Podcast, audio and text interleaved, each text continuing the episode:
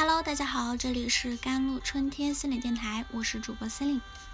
今天跟大家分享的文章叫做《自我强大的人在感受到孤独的时候，能主动寻求爱》。讨好的标志之一就是害怕别人不开心，所以在人际互动中，讨好者会小心说话，不敢反驳，好好表现，甚至会隐忍、牺牲、自我安慰，以尽可能的。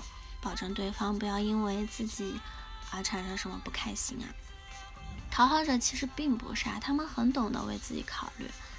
在讨好者看来，别人不开心是件很糟糕的事儿，他们潜意识里觉得别人很苛刻，别人一旦不开心，就会觉得我这个人不好，就会对我有意见，接下来会有一系列的可能性后果，惩罚。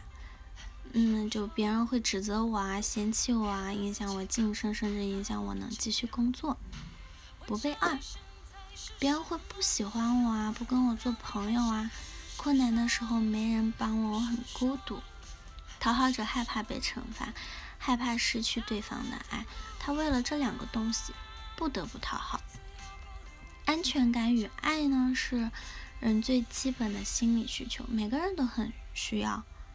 只不过讨好者的自我比较虚弱，他没有办法自给自足，嗯，只能外包给别人来获得。也就是说，面对惩罚和孤独，讨好者是没有能力应对的。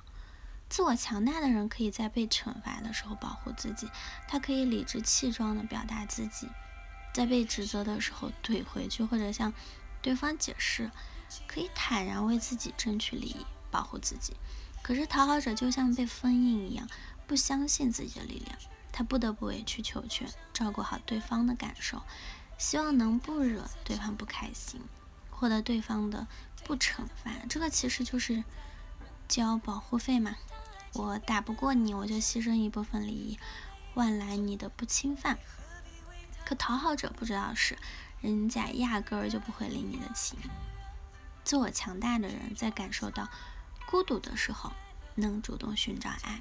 他既能通过自身的价值、魅力等因素吸引别人得到爱，又能通过求助、索取、示弱等方式让别人为他付出。即使得不到呢，他也能跟孤独友好的相处，去做自己喜欢的事儿。可是讨好者不相信自己能够被爱，也无法安静的跟自己相处，于是他只能通过讨好别人，希望别人心情好一点。不要拿走对他微弱的爱，这个类似于买保险，就是我不断在现在付出，企图换来我有需求、有困难的时候你的帮助。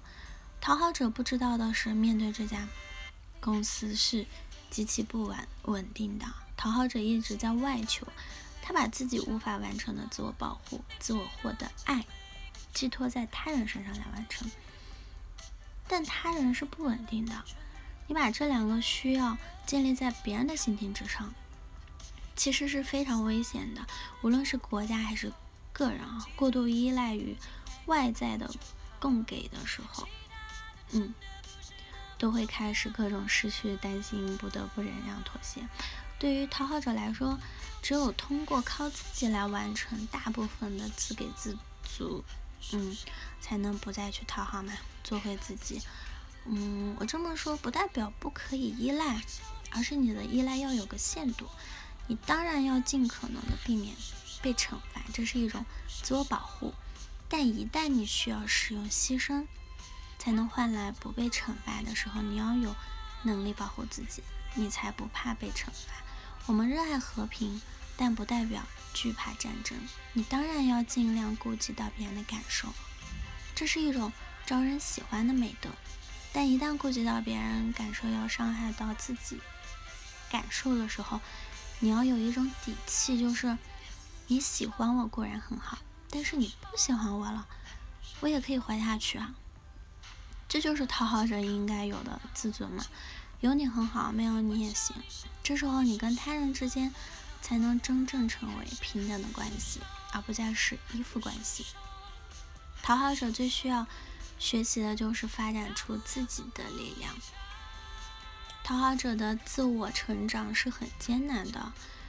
对他来说呢，他从小就要接受各种无法承受的惩罚，他只能通过不断妥协换来安宁。他可能有个严厉的父母，可能没什么伙伴，可能不怎么被关注，这样他只能不停的自我牺牲、委屈自己，才能在挣扎中获得一点安全和爱。